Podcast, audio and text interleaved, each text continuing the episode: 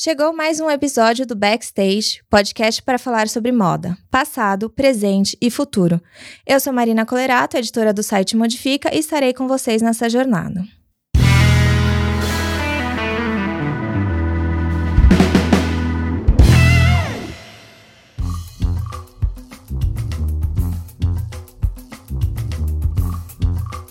Esse episódio do Backstage é oferecido pela Pretty New, e-commerce dedicado à compra e venda de produtos de luxo seminovos 100% autênticos de forma rápida, simples e segura. A Pretty New incentiva o desapego, o reuso e planta sementes sobre novas formas de consumo.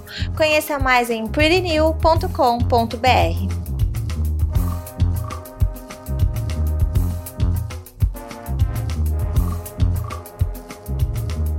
Estamos em mais um backstage e dessa vez quem está com a gente é a Celina Issa, da Catarina Mina. Talvez alguns ouvintes conheçam a Celina ou conheçam a Catarina, enfim, é uma marca já bastante conhecida.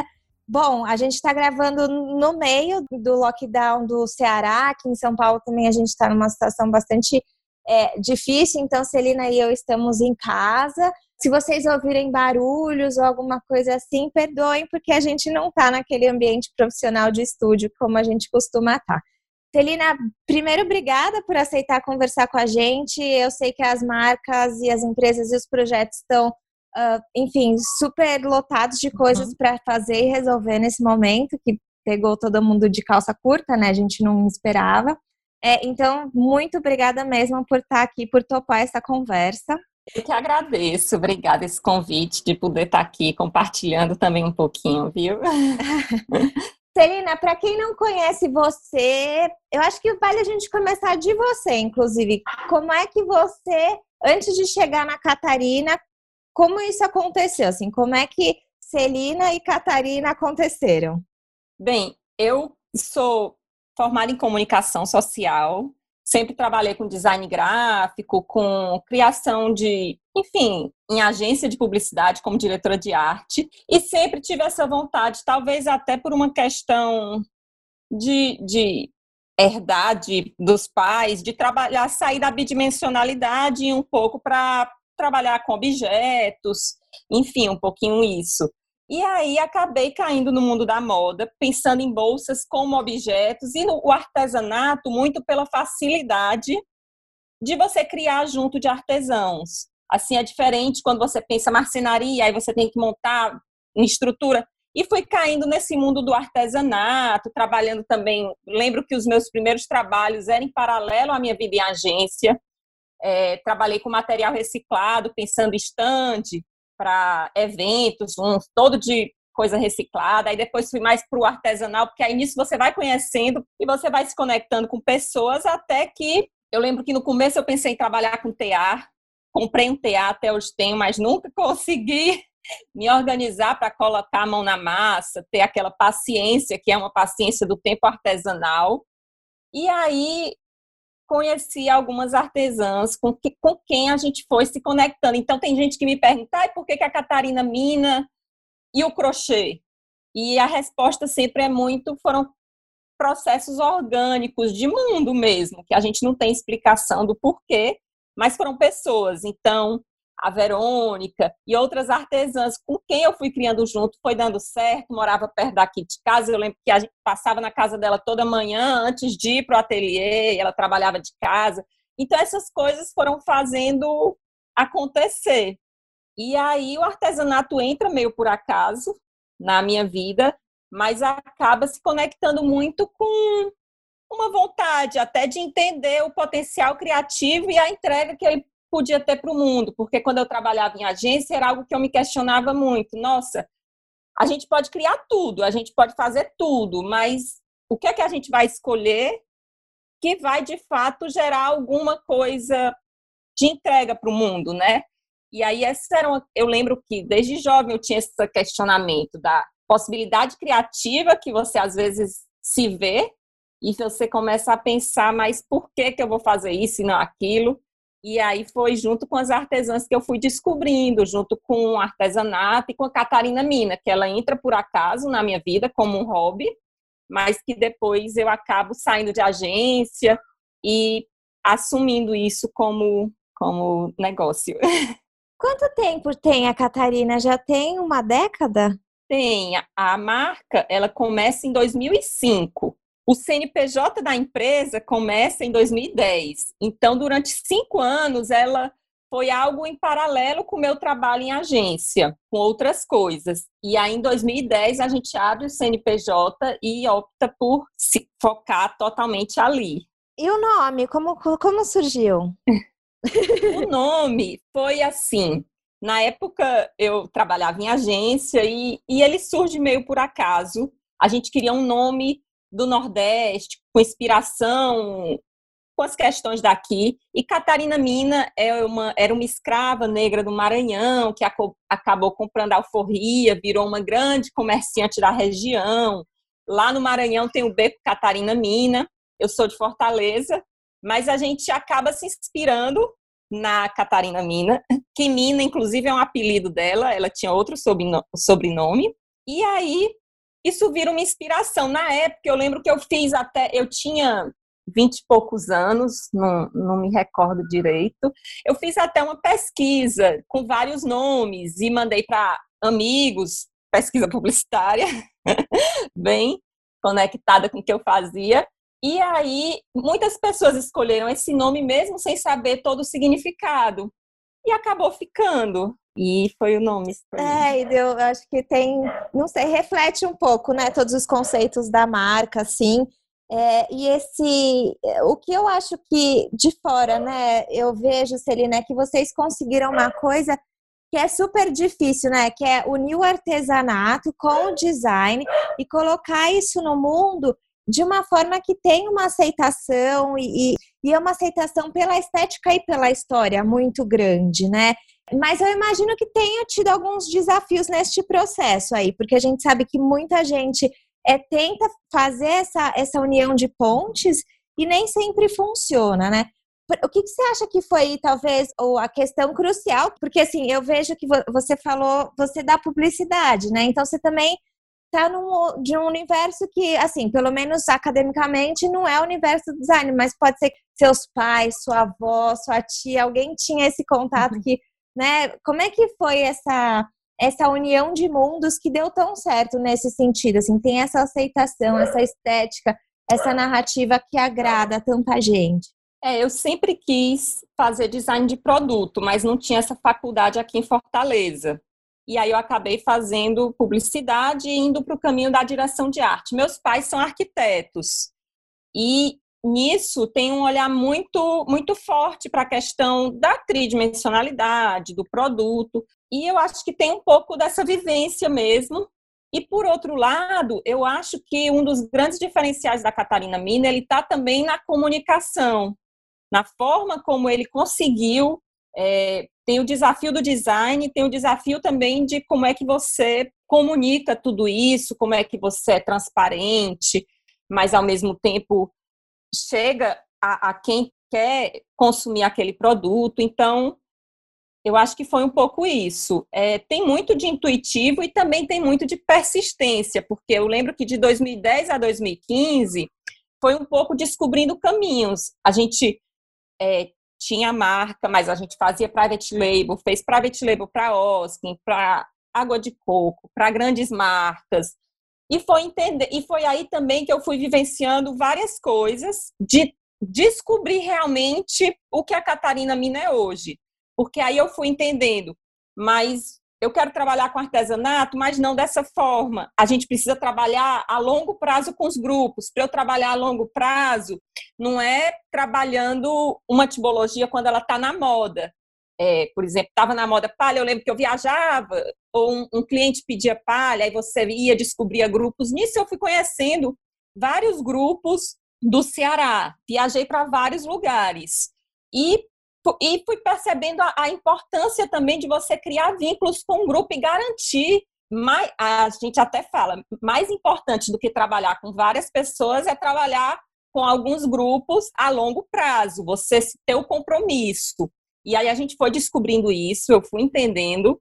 É, nesse processo também de 2010 a 2015, eu também fiz mestrado dentro da comunicação, mas eu estudei coletivos e na minha pesquisa eu tentava entender modos coletivos de produção, olhando muito para o que eu fazia. Eu estudei na arte, três coletivos de arte, mas entendendo muito a questão do que é um coletivo, as diferenças entre os vínculos de amizade horizontalidade numa produção para vínculos hierárquicos dos modos de trabalho tradicional. Então, tudo isso foi me fazendo olhar diferente, tanto para o meu lugar, quanto para o lugar das relações, entendendo várias coisas que fizeram a gente chegar no que a Catarina Mina é hoje, que é o projeto Uma Conversa Sincera, que ele é lançado em 2015. Eu trabalhei também num projeto de arte em 2013, com uma artista de São Paulo, conectando mais de 100 artesãos aqui no Ceará. A gente produziu obras de arte é, que foram expostas em, nos Estados Unidos, em Berlim, na Pinacoteca, estava outro dia, no Museu da Vale, enfim, foi um projeto de nove meses de produção de obras na qual também a gente acaba repensando alguns conceitos, o lugar do artista, do artesão, do designer. E eu fui revendo várias coisas nesse processo que foi de 2013 a 2015. Muito eu acho que também pelo meu curso de mestrado, assim, as questões que surgiram ali, as leituras. E aí a gente chega em 2015 no projeto Uma Conversa Sincera, você contou um pouco da, da, questão que foi como é que você uniu esses mundos, e daí você falou é, várias coisas, por exemplo, que, que é o, o, papel de cada um nesse lugar, a comunicação, a persistência. E também eu acho que você trouxe uma coisa muito interessante que às vezes a gente que está de fora, e como você falou, você foi descobrindo isso, porque você começou a viver isso, né? É, mas às vezes a gente que está do lado de fora não uhum. percebe que a importância dessa relação de longo prazo, né? Porque às vezes, é, é exatamente o que você falou. Às vezes alguma coisa fica na moda, você vai em determinada comunidade, trabalha com eles naquele tempo e tchau. E aí, quando outra uhum. coisa ficar na moda, isso troca, né? Isso não gera é, uma estabilidade, né? uma garantia de que o artesão vai poder viver do trabalho dele, né? Do artesanato. Então, é, isso que você trouxe, eu acho que é um ponto importante é, para as nossas ouvintes terem de, de entendimento, né, dessa importância de criar relações. E é curioso, porque enquanto você estava falando, antes da gente gravar, eu estava lendo um, um reporte da McKinsey sobre cadeias produtivas e como as cadeias produtivas foram afetadas agora com o coronavírus e tal. E uma das coisas que os, que os suppliers, né, os profissionais de sourcing, da terceirização, aquela coisa toda que cuidam daquelas cadeias produtivas gigantescas falaram, é exatamente que daqui para frente eles, eles precisam trabalhar cada vez mais com a estabilidade, com parcerias com os seus fornecedores, né? É claro que é, dentro do, do âmbito aqui que a gente está falando, é incomparável o que a Catarina Mina faz. Mas essa questão da estabilidade e da parceria e de estar junto é muito crucial para ter tanto a marca ter a estabilidade, porque ela vai precisar dessa, né, desse fluxo constante desse conhecimento, desse fazer e tal, quanto para os grupos produtivos, né, que eles vão ter essa estabilidade, essa certeza de que, poxa, o meu trabalho, a gente está sempre junto, uh, enfim, de alguma forma isso vai voltar, né? Esse ponto que você falou, eu acho que é, é bem importante, assim, para a gente não ter, não ser distraído por aqueles marketings social washing que agora tá que tá, e daí a gente, sem dúvidas, né? As, as, os artesãos, os artesãs vão entendendo o que você, o que você é e quer como marca. Isso vai sendo uma troca meio simbiótica, né? No processo de entregar este produto final para o mundo, né? É, com certeza.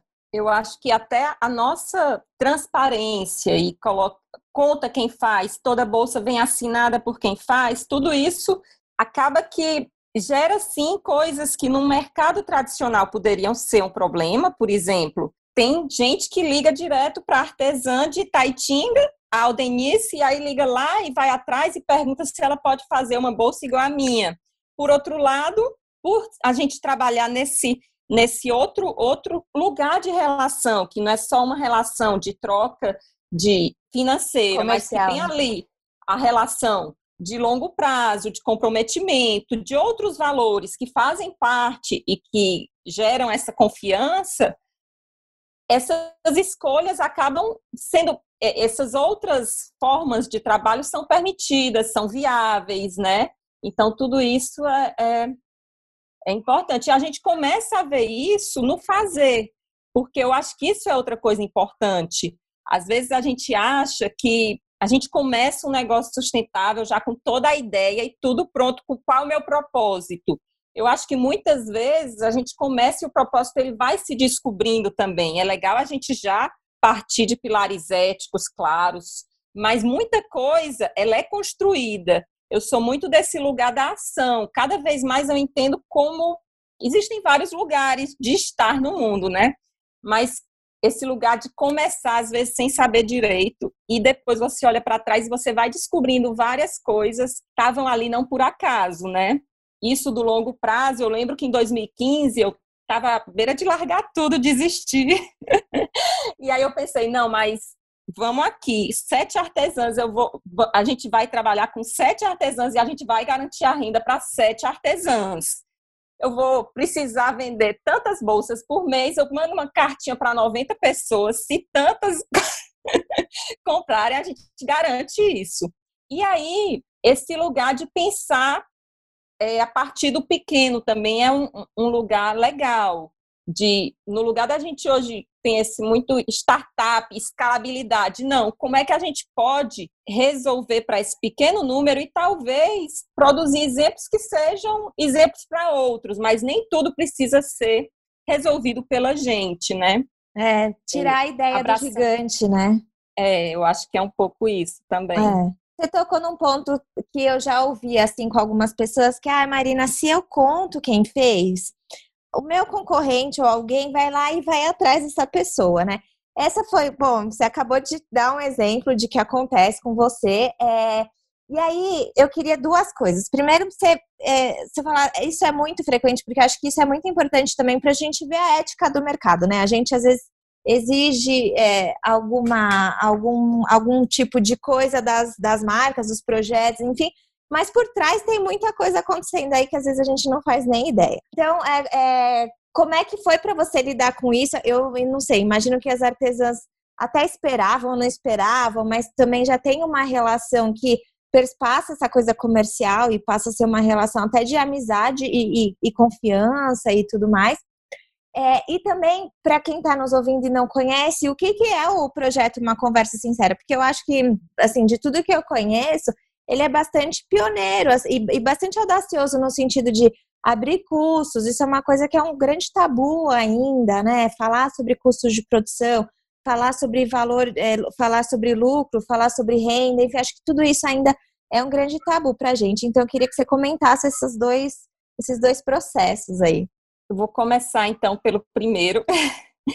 Sim, com certeza isso acontece, é muito frequente, acontece com praticamente todos os artesãos que a gente trabalha, sabe?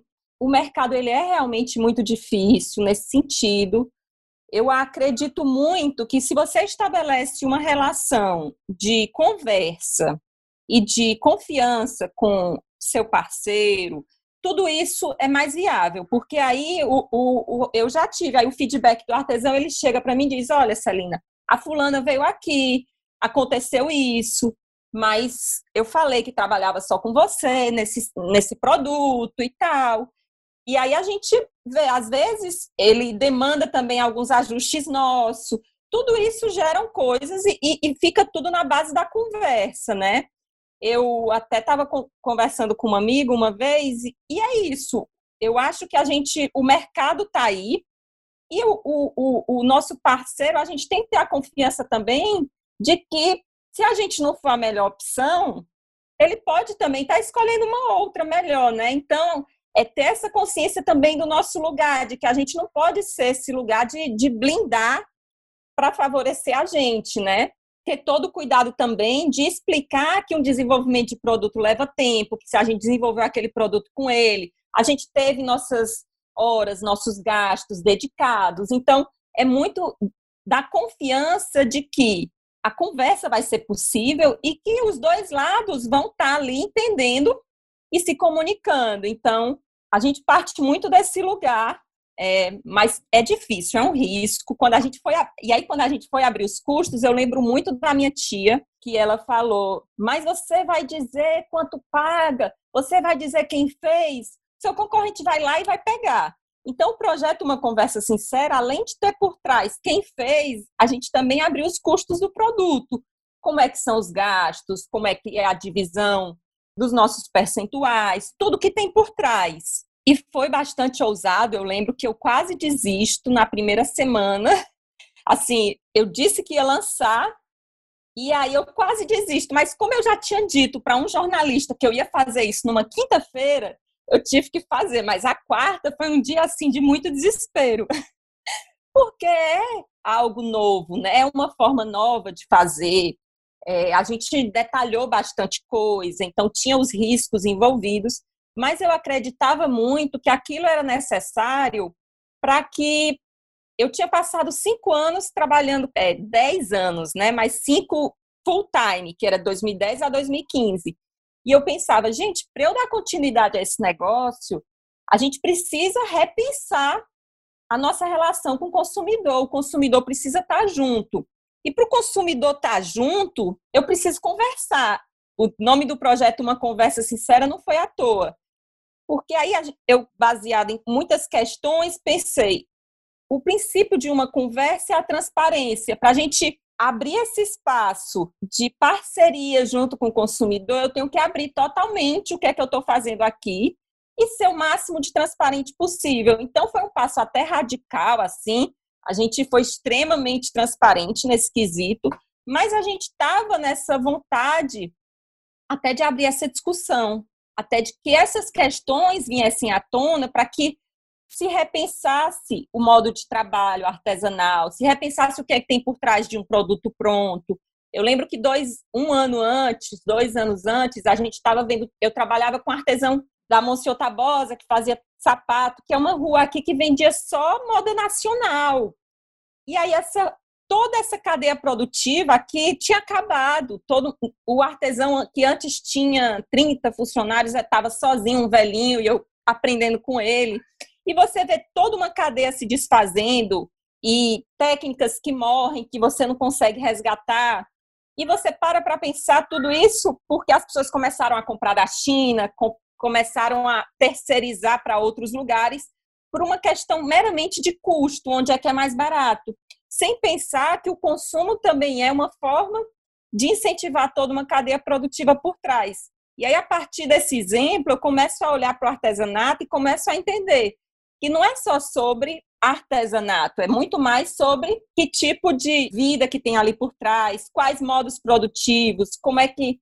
É muito mais sobre as artesãs e sobre uma, uma economia local, do Ceará, que eu estava próxima, que eu acreditava que a gente precisava olhar para ela de uma outra forma. E aí o projeto Uma Conversa Sincera foi um pouco isso. E quais foram, assim, os primeiros feedbacks, até das pessoas que já conheciam a Catarina e compravam os produtos, ou que não, mas que namoravam de alguma forma? O que que, é, que, que você recebeu de mais questionamento, ou ou dúvida, ou até mesmo, enfim, elogio. Que, como é que foi a reação das pessoas, assim, do seu público? A gente teve reações basicamente todas positivas. A Catarina Mina, em dois anos, passa de sete, que eram as sete que eu queria, para 35 artesãs. Então, a gente quintuplica.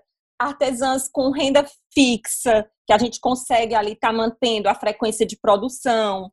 A gente teve esse crescimento muito rápido, muito pelo abraço que teve de várias pessoas que quiseram apostar, divulgar essa ideia, estar tá perto. Então, a gente teve muito feedback positivo e basicamente foi só feedback positivo. Ah, que bom. É, não é, é, porque às vezes é curioso, né? Porque a Catarina Mina, para quem não conhece também, tem um, um é, tem valores que oscilam, mas eu acho que diria que o ticket médio é o quê? Uns 400, 500 reais, mais ou menos isso, Serena, por aí, né? É, o nosso ticket médio está em 450. 450. Yeah. Eu, e aí eu acho, eu, eu acredito que quando há, quando você abre, por que, que vocês chegaram nos 450, né? Uhum. Fica mais esclarecedor, porque realmente às vezes as pessoas não conseguem. Quando a gente não tá ou não acompanha um processo produtivo, não, não faz muita ideia de, desta linha, né? Pé, meio que o produto ele só aparece uhum. ali na prateleira e tá posto. É, e quando você abre e detalha e diz que tem isso, tem aquilo, tem aquilo, tem aquilo, tem aquilo, a pessoa começa a ver essa dimensão, né? E aí eu fico imaginando, não sei, eu imagino que você deve ter atendido muitos estudantes também, não? Estudantes. Atende. muitos estudantes que pesquisam sobre o tema e, e, querem saber mais, porque eu acho que, enfim, hoje eu não consigo pensar em outras pessoas que detalham os custos como, como vocês fazem. Cada artesã produz um produto do começo ao fim, é mais ou menos isso também, né? Ela é responsável por aquela peça. É, na verdade, hoje, hoje a gente já trabalha com peças que são produzidas por diferentes grupos, está misturando palha com crochê, aí Varia tem a madeira. técnica, né? Varia da é, técnica e da matéria da matéria-prima. É, e aí o artesão também agora de madeira, da machetaria. Aí tem também o seu Pedro do Uru. Aí a gente já começou a entrar no lugar de projetos também que aí a gente já abre uma, a gente começou a entender que o nosso, a gente começa com esse propósito, né, que eu estou até às vezes fugindo dessa palavra, mas um pouquinho é, de trabalhar, repensar os laços entre artesãos, designers e consumidores, entendendo também esse lugar do consumidor e o nosso lugar na comunicação, que não é só sobre o que a gente faz, mas como que a gente comunica também impacta e gera, né, tudo que é importante. E aí a gente começa a ver como é que a gente pode aumentar o nosso impacto, é, como é que a gente pode crescer. Ah, não, comecei a repensar sobre isso e pensar, não, eu não quero ser um, um, um, uma grande desenvolvedora de produtos em vários grupos, colocar todos dentro da Catarina Mina e vender. Não é sobre isso. E aí a gente começa a criar projetos no qual a gente pensa marcas para esse grupo, que é o caso da FIA Oficina, que é o caso do Projeto Ará, o Projeto Olê, que está sendo desenvolvido. A gente pensa nome para grupos, pensando toda uma identidade visual, pensando toda a parte de comunicação, que é o que a gente pode entregar.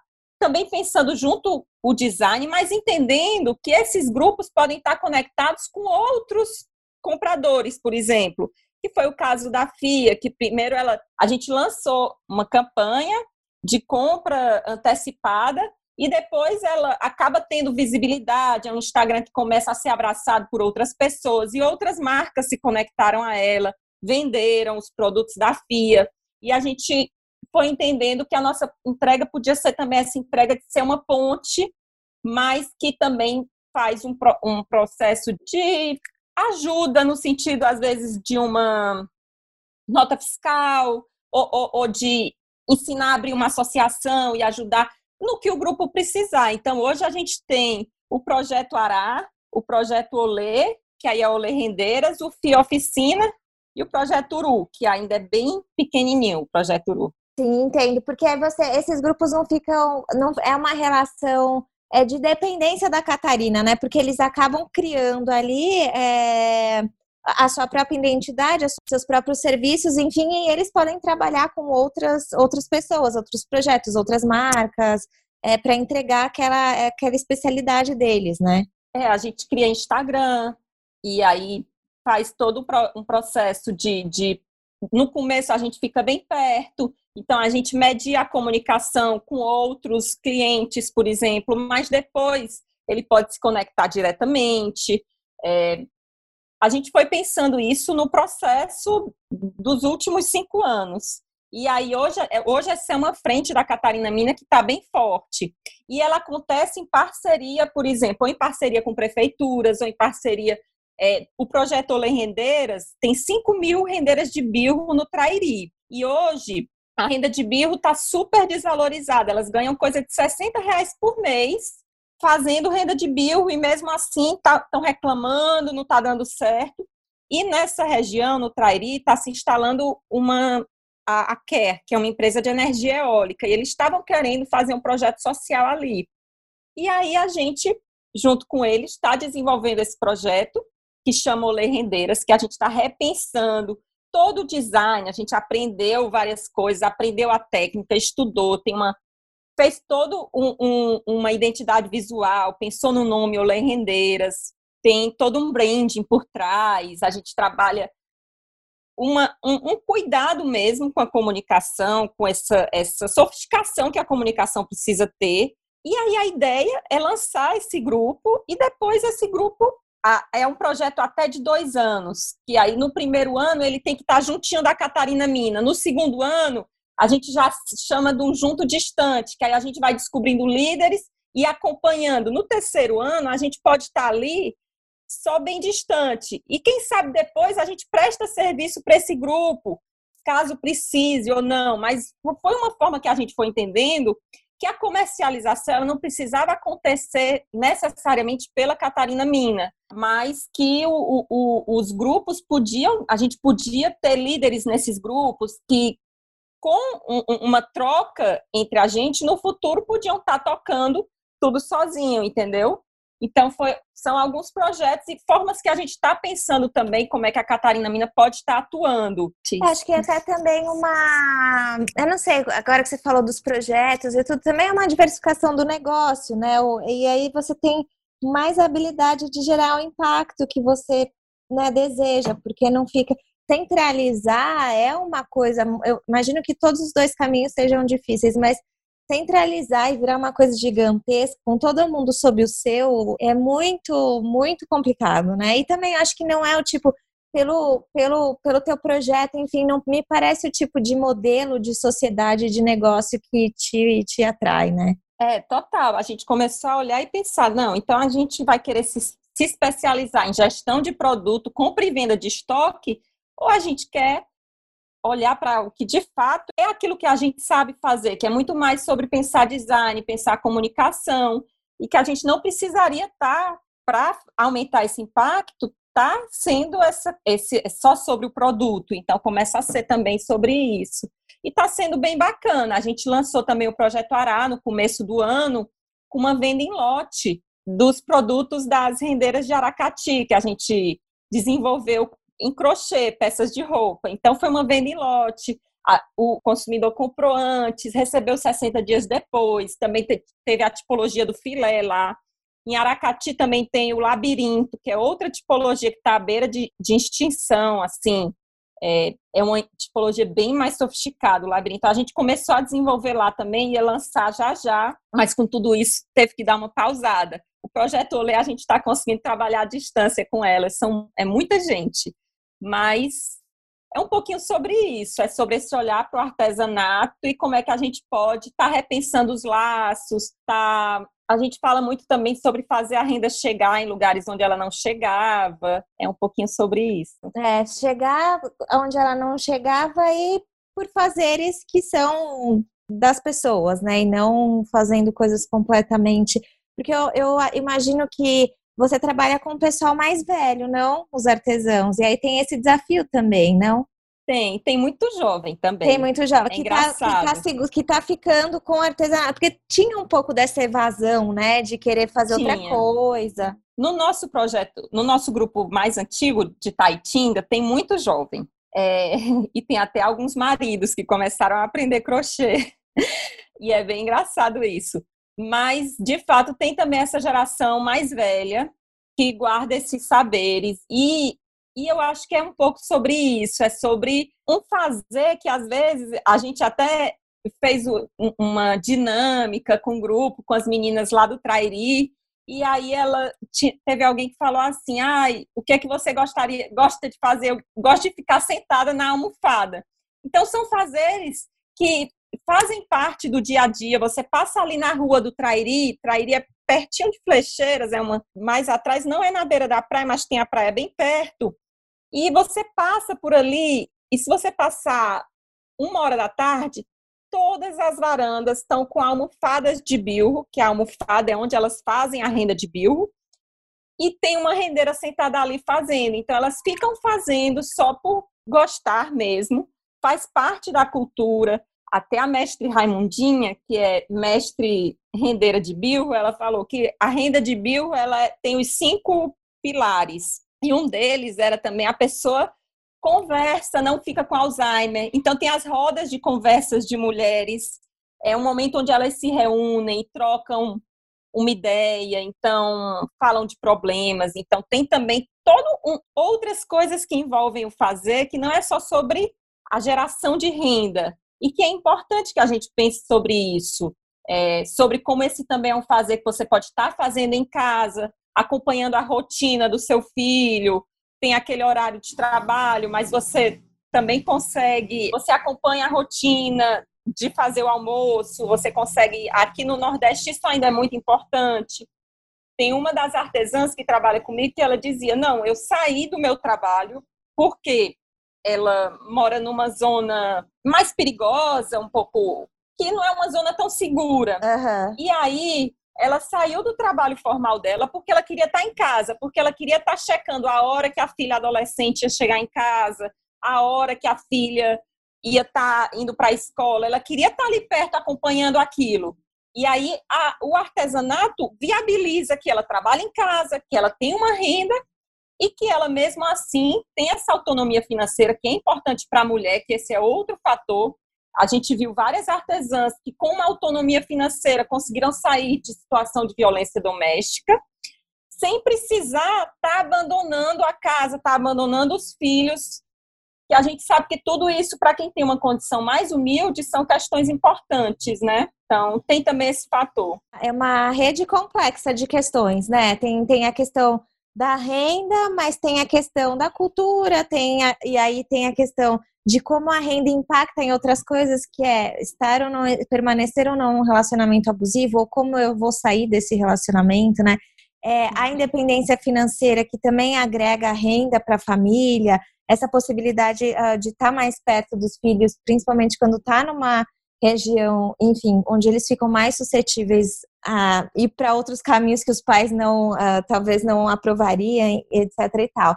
Eu acho que tem essa, toda essa, é, é, isso às vezes fica um pouco escondido, né? Mas quando a gente fala de moda, de processos produtivos, principalmente, acho que isso vem muito à tona. Quando, enfim, a gente está falando das, das mulheres migrantes costureiras em São Paulo, das artesãs no Ceará, todos esses grupos de mulheres são no Ceará? Você não, você está com grupos em outros lugares, né?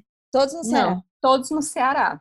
A gente até ficou olhando. No começo eu tinha essa vontade de ir para outros lugares e depois eu parei também e pensei, caramba, aqui o quão é bom esse nosso lugar de também estar tá aqui no Ceará e poder estar tá perto, porque o Ceará tem muito polo de artesanato, diferentes saberes, assim.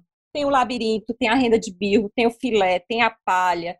Tem três tipos de palha: a palha mole, a palha do ponto duro e a palha que o, que o seu Pedro faz, que é o uru. São três saberes de trançar a palha que grupos diferentes fazem. Tem o crochê.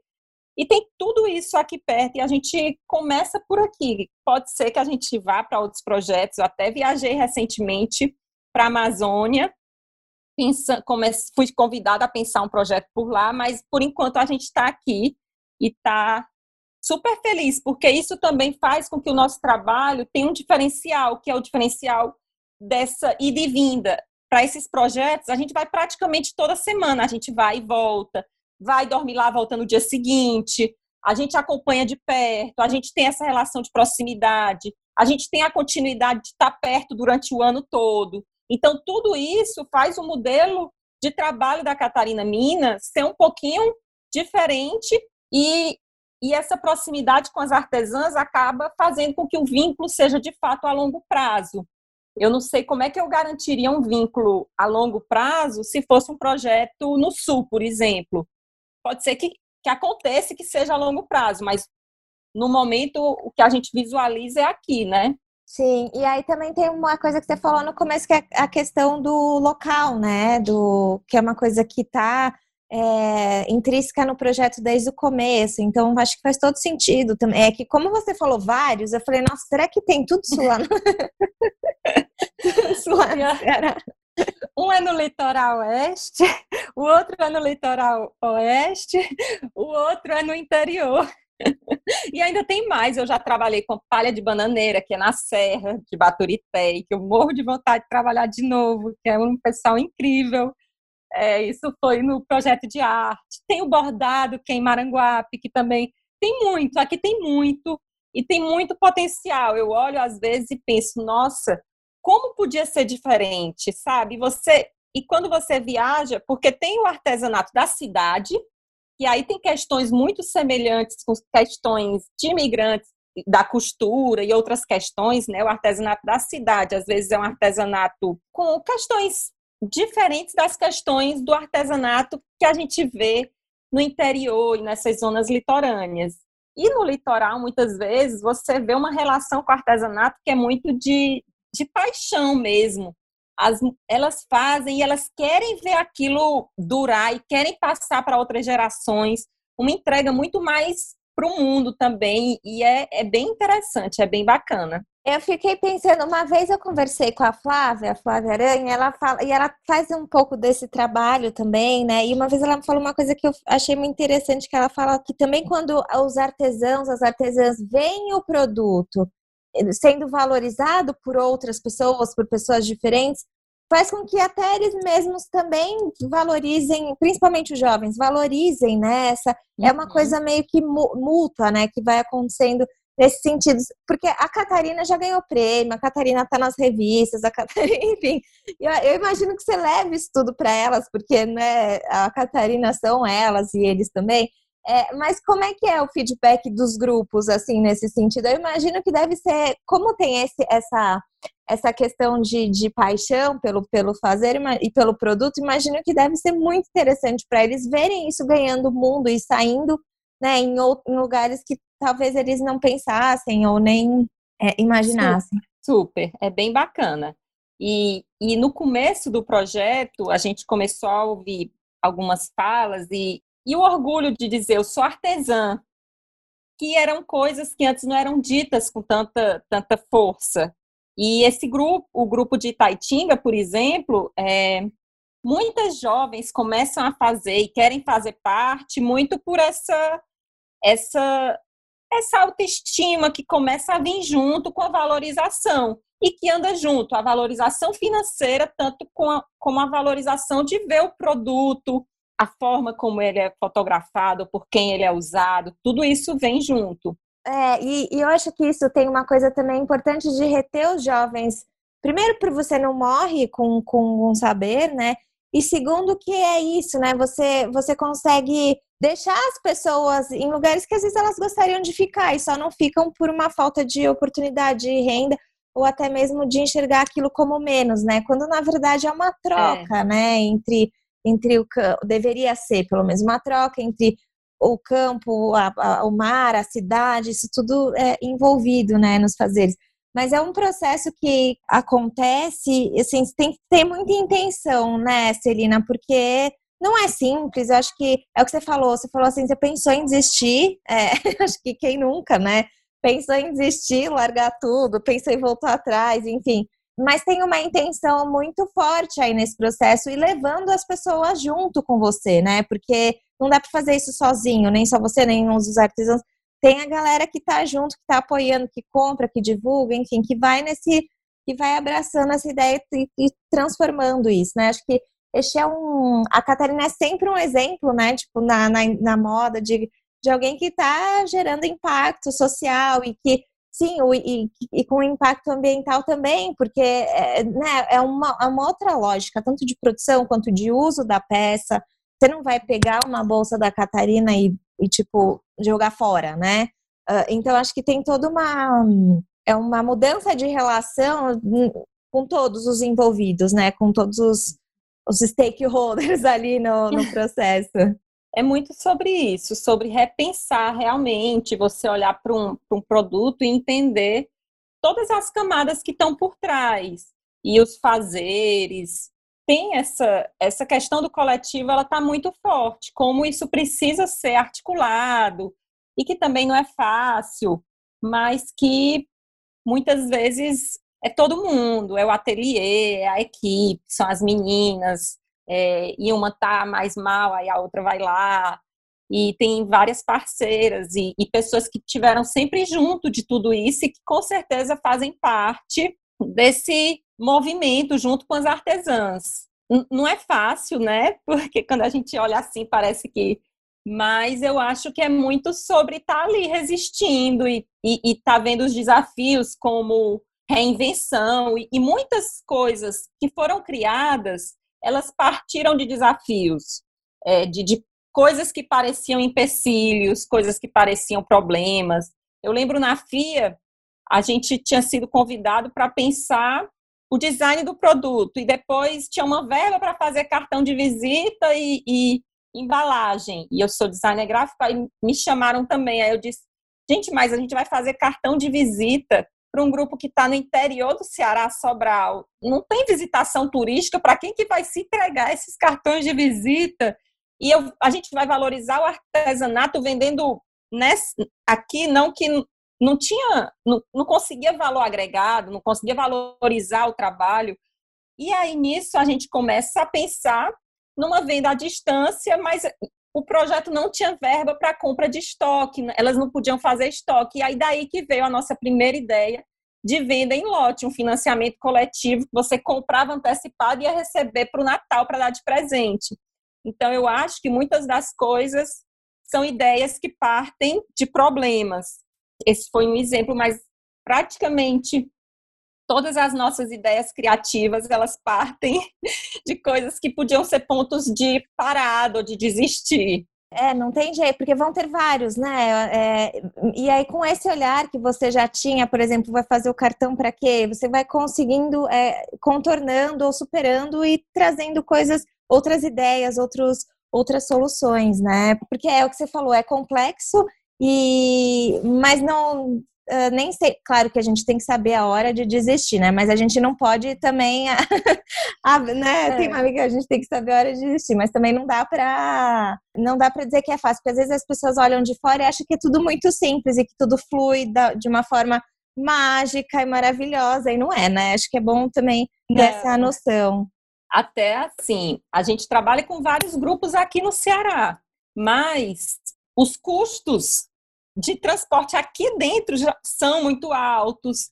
Então, tem sim muita refação. A gente foi descobrindo no processo várias coisas que antes não eram nem custos de produto e a gente começou a des descobrir. Por exemplo, um grupo novo que a gente começa a trabalhar, pelo menos durante um ano, a gente tem que deixar uma verbinha extra. Por quê? Porque vão ter defeitos e a gente não pode jogar é, para o artesão refação porque a gente precisa entender aquele modo produtivo. Então, teve alguns casos da gente estar tá trabalhando e no meio do, de uma encomenda o artesão falou: ah, não, mas ó, esse produto eu tinha dito tanto, mas ele é para ser tanto, porque eu não, não tinha calculado direito. E aí a gente precisa também compreender esse lado. Então, absorver tudo isso. E a empresa vai entendendo durante todo esse processo vários detalhes que a gente não, a princípio não estava contando com isso. Então, isso também faz parte de todo esse processo de trabalho, de todo esse aprendizado e de todos os ajustes. E aí, uma coisa muito bacana é, é a transparência, porque no momento que a gente é transparente, tudo isso pode ser transparente com o consumidor e a gente pode contar essas histórias e ele está ali acompanhando. Então, isso também é um, um lugar legal para o consumidor entender. Eu acho que a gente fala muito sobre o que é que vai vir, né, nos próximos, depois da pandemia, e eu acho que também vai ser preciso o, o consumidor entender as empresas não só como empresas, instituições que não erram. Eu acho que é preciso que se entenda que também são pessoas, que também é humana, e que também, para que a gente chegue numa nova economia, a gente também precisa que o, o, o espaço para falha exista, que o, o, o espaço para troca, para compreensão, isso é muito importante. Eu acho que a gente tem que ter esse olhar focado, porque o consumidor, ele não. Até que eu, eu nem gosto dessa palavra, consumidor, mas eu acho que essa comunidade que aposta e compra precisa dar abertura para esses projetos, estar tá perto desses projetos de diferentes formas, porque até uma grande preocupação minha a Catarina Mina, nesse momento, a gente se viu numa fragilidade financeira super delicada. imagine tantas outras boas ideias, né? Tantas outras pequenas empresas e pequenas ideias que começam com sustentabilidade. A gente precisa cuidar dessa cadeia, porque é uma cadeia muito frágil, é uma cadeia que não tem um fundo financeiro grande apoiando. Então, como é que a gente, como comunidade de consumidores, na qual a gente acaba todo mundo fazendo parte de alguma forma, né? Como é que a gente vai estar junto disso se a gente quer um mundo diferente, né? A gente precisa entender também nosso lugar como apoiador, como parceiro em tudo isso. E aí eu falo muito menos pela Catarina Mina, assim, não só pela Catarina Mina, mas por todo esse ecossistema que eu, eu acompanho e vejo como, como é difícil para tanta gente, tanto pequeno empresário e de novas ideias, né? Mas eu acho que a gente precisa ter, ter espaço para o erro, de fato. E o erro, ele não ser algo destruidor. O que eu acho é que os projetos, eles precisam entender que eles nunca vão começar perfeitos e os ajustes eles vão acontecendo no, no processo. E que a gente, para começar coisas, a gente precisa ter essa compreensão. Porque se a gente é muito exigente, rígido, a gente às vezes não vai descobrindo novos caminhos. E esses agentes que estão aí pensando novas ideias têm que ter consciência disso, tanto para estar tá fazendo como para estar tá seguindo. E aí quem está por perto também tem que ter esse espaço de abertura para estar tá dando feedback, mais feedback construtivo, espaço para que haja conversa. Eu acho que a conversa é uma, uma algo que a gente às vezes acha que está falando muito, né? No Instagram todo mundo fala, mas às vezes a gente não está de fato abrindo espaço para conversa. Isso é uma coisa que você falou do, da sua história mesmo, conta um pouco disso, né, Celina? Que foi, foram vários processos de que você até poderia ter uma ideia super redonda, mas que na hora que você vai para o mundo e vai para as realidades e vai para as comunidades artesãs e vai para sua planilha financeira e vai colocando tudo isso, é, não vai, vai mudando, né? E vai e, e você vai se, se, encontrando com diversos desafios aí nesse processo. Acho que é, o, este fazer, por isso você falou no começo também, é super importante ir fazer, né? Ele, ele vai, vai colocar todo mundo de frente para esses desafios e erros e depois acertos, enfim. O que eu acho que o, o, ponto de inflexão, eu acho, é quando a gente erra demais no mesmo ponto. Daí eu acho que a galera realmente não, não dá para ser é, é, muito condescendente. Mas sem dúvida, assim, é, tem que entender muitas realidades diferentes, né? E muitos processos e, e coisas que, enfim, e também um amadurecimento. Um projeto ele não nasce maduro, né? Ele começa de uma forma. Tenho certeza que no começo da Catarina você não imaginou que a questão dos apoios aos grupos produtivos e de, de fazer deles esses polos, assim, era uma coisa que poderia acontecer, né? Foi uma coisa que você aprendeu no processo, uhum. você viu no processo. Então, sem dúvidas, eu acho que eu concordo com você quando você fala que assim, a comunidade de pessoas que também são consumidores tem que estar próximo e próximo de várias formas, né? Porque não é, é só passar o cartão e tá resolvido, né? Acho que você precisa entender qual que é teu qual que é teu, seus múltiplos papéis ali. É no passar o cartão, mas tem tantos outros, né? Então, é, como é que a gente, é, perto dos projetos que a gente mais gosta e mais acredita, enfim, a gente soma também, né? Eu acredito que é um pouco disso que você está falando ali nessa tua fala sobre o erro e aceitar, mas a gente tem uma vive numa sociedade super difícil de aceitar erros, né? Isso é uma coisa uhum. que a uhum. gente precisa pensar bastante, ainda mais se a gente está falando de novos modelos de negócio, de novas narrativas, de novas formas de produzir. Inclusive, é, queria te pedir, perguntar uma coisa enquanto a gente vai para o nosso finalzinho. O teu, o teu mestrado ele está publicado em algum lugar para a gente deixar o link para quem se interessou e quiser acessar? Como é que é? Eu posso te mandar. Eu não sei se ele está publicado na universidade. Ele, eu entreguei, ele deve estar tá na, na Universidade Federal, né, do Ceará. Ah, na biblioteca, então, deles. Porque normalmente tem uma biblioteca de teses. Cada universidade tem. Né? Isso. Mas eu acho, eu vou até procurar, te mando sim. Tá, porque eu acho legal a gente deixar, com certeza vão ter estudantes, pesquisadores, enfim, gente que está interessada neste outro modelo, nessas uhum. novas possibilidades, que você foi tão a fundo, né, com, com o teu mestrado. Então, é, eu vou deixar para as pessoas, se você achar que tudo bem também. Ai, acho ótimo. Inclusive porque assim, eu sou uma fã da universidade. Eu e tem uma questão que muitas vezes a gente acha que ah, mas eu quero saber prático. E eu acho que é tudo tão conectado, pensar e o fazer. E existem caminhos muito, muito que a gente não consegue, às vezes, visualizar num primeiro momento, mas que eles estão ali. E eu entendo totalmente, assim, como é importante para mim a pesquisa teórica, as leituras, que são, inclusive, do campo da filosofia, são do campo do, da sociologia, que às vezes parecem não ter nada a ver com uma bolsa, com o design de uma bolsa, mas que no fim está tudo muito conectado. E eu sou, assim, a, a universidade para mim é, é, é muito importante. E acho que sempre voltar, reler, repensar faz parte. A gente só, só vai de fato conseguir novos lugares no mundo se a gente tiver nesse, nesse constante pensar e fazer, nesse movimento é. que não é tão simples, mas, mas que ele é necessário, né? Não é nem só um, nem só outro.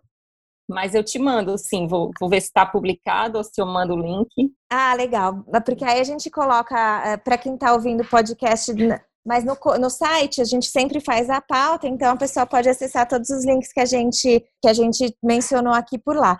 E vou deixar também os arrobas, né? Vou deixar o da Catarina Mina, porque lá as pessoas conseguem acessar esses projetos também que você mencionou, imagino eu. Pode ser, mas eu posso também te mandar todos os arrobas. Ah, ótimo, porque daí a gente coloca. O do Olê Rendeiras, quem fez a logomarca foi o Vitor César, da marido da Lívia Salomone. Ah, sei, da Lívia. Ficou linda. ah, então, não, então ótimo, porque daí a gente coloca tudo lá é, e as pessoas podem acessar, enfim. Uh, e Celina, tem mais alguma coisa que eu não falei que você queira falar sobre? Você fica à vontade. Nossa saideira aqui. Uhum. Só agradecer a oportunidade de estar aqui, deixar esse canal aberto também, qualquer coisa que alguém queira saber, perguntar, a gente está por aqui. E obrigada. A gente é super fã do teu trabalho também, das reflexões, a gente lê demais. Eu acho que a gente precisa desse olhar, às vezes, mais profundo mesmo sobre, sobre o sistema mesmo e sobre as questões que estão por trás, porque nunca é tão simples. E obrigada.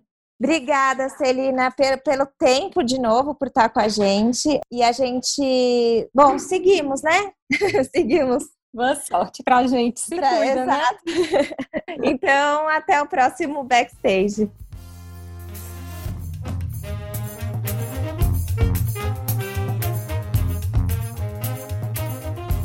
O podcast Backstage é uma produção do Modifica. Se você gosta de ouvir este e nossos outros podcasts, não esqueça de assinar o Clube Modifica. Colaborar financeiramente com o jornalismo independente é a melhor forma de manter nosso conteúdo livre de paywall e com cada vez mais qualidade. Lembrando que quando você colabora com o Clube Modifica, você remunera uma série de profissionais que fazem o Modifica acontecer. Acesse modifica.com.br/apoie e saiba mais.